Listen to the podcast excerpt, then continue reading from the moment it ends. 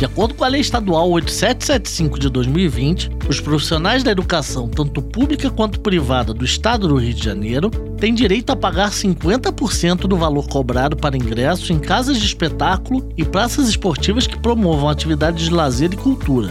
Este benefício também se estende aos profissionais já aposentados. Eu sou Leonardo Rocha, procurador da UERJ, e você ouviu Direito e Companhia. Fique ligado na programação da Rádio UERJ.